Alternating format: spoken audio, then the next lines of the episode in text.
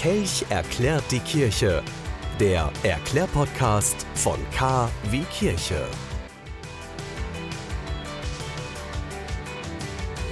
Heute ist der 28. Dezember, die vierte Rauhnacht. Die heutige Rauhnacht, die bezieht sich auf den Monat April und wir gedenken heute der unschuldigen Kinder. König Herodes, der hat ja in Bethlehem der Überlieferung zufolge nach unzählige Kinder töten lassen. Grund genug, der unschuldigen Kinder, die diesem Massenmord zum Opfer fielen, einen Gedenktag zu widmen.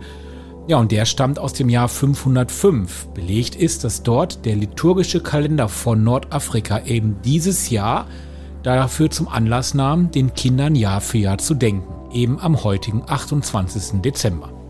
Ja, und auch die Deutschen haben sich diesen Gedenktag angenommen. Zu Ehren der Kinder wurde an einer Kloster- oder Domschule nach einem uralten Brauch ein Kinderpapst oder Kinderbischof gewählt.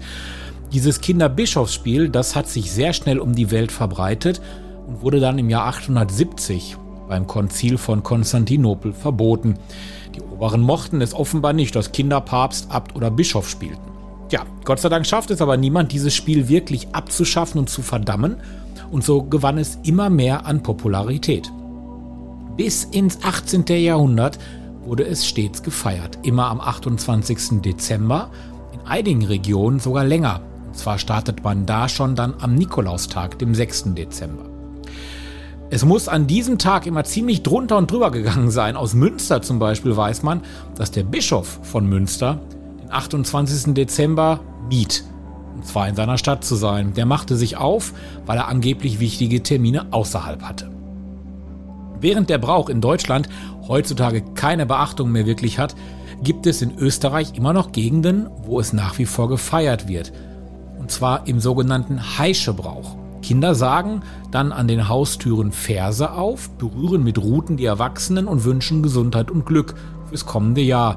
Ja, und die Großen, die danken es den Kindern dann mit Geschenken und auch Bargeld. Allen, die sich mit Freunden und Verwandten im zu Ende gehenden Jahr gestritten haben, denen kann ich jetzt noch mit auf den Weg geben.